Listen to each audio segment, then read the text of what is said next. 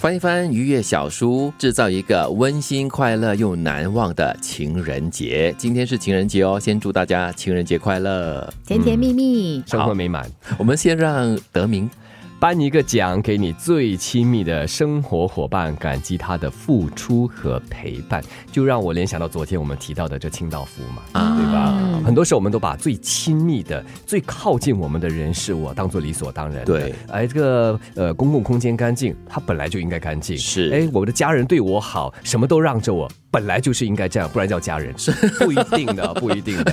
讲的好激动。虽然即使是这样子的话，有时我们还是要感谢他们，就是要特别珍惜他们。对，啊，这里有一些关键词哦，就是奖品、呃，拥抱、微笑，这是都是很细微的一些动作。对，在这个婚姻辅导里面呢，有一个爱的语言，其中一个呢就是礼物啊，这很重要，就是从行动当中来表达对他的这个感激也好啦，认同也好。男士们，当你在追求。就你另外一半的时候啊，那个阶段一定是送很多礼的，对不对？为什么结了婚之后，可能刚开始还会了，过了几年就好像礼物什么来？对，连一片花瓣都不送，叶子吗？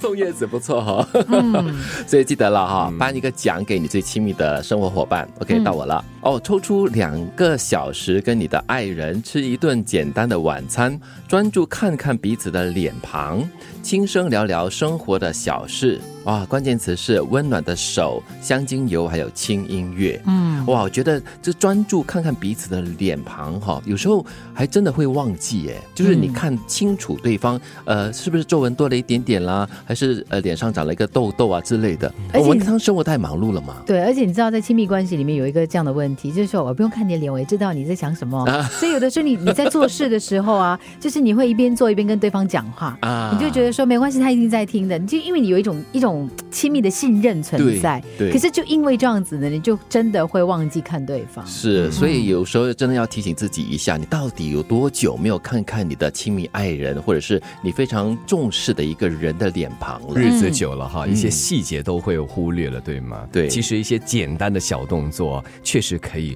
重新燃起那种爱意的感觉。对，而且你只要需要抽出两个小时哦，聊一聊生活的一些小琐事，我觉得也是非常温馨的一个举动。简单晚餐就行啊，不一定。要烛光晚餐大餐的，对，好到今年了是吗？嗯，跟你最在乎的人一起去做一件对别人有利的好事，让彼此的这一天都有美好的感觉。关键词是微小的付出，还有分享。嗯，我想起我们的听众，我们做呃这个善良好事的这个活动嘛，对，然后呢就有很多听众呢是夫妻一起来。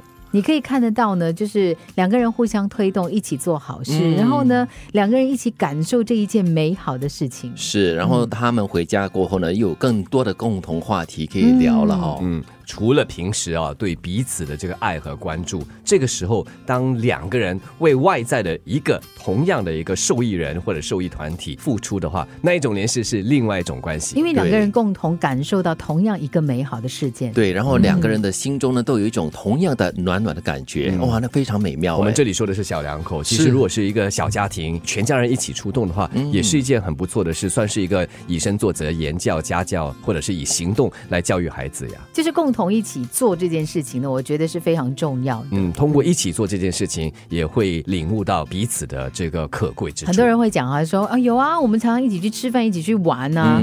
但是我们讲说一起做一件好事，它的关键就在于呢，因为你为别人付出了，它可能是很小的一件事情。对。可是呢，你自己心中的那个很好的感觉，很正向积极的感觉是不一样的。那你的另外一半，你的家人跟你一起做这件事情的时候，你们共同享受这个感觉。对，感受那个。好的个感觉，嗯，颁一个奖给你最亲密的生活伙伴，感激他的付出和陪伴。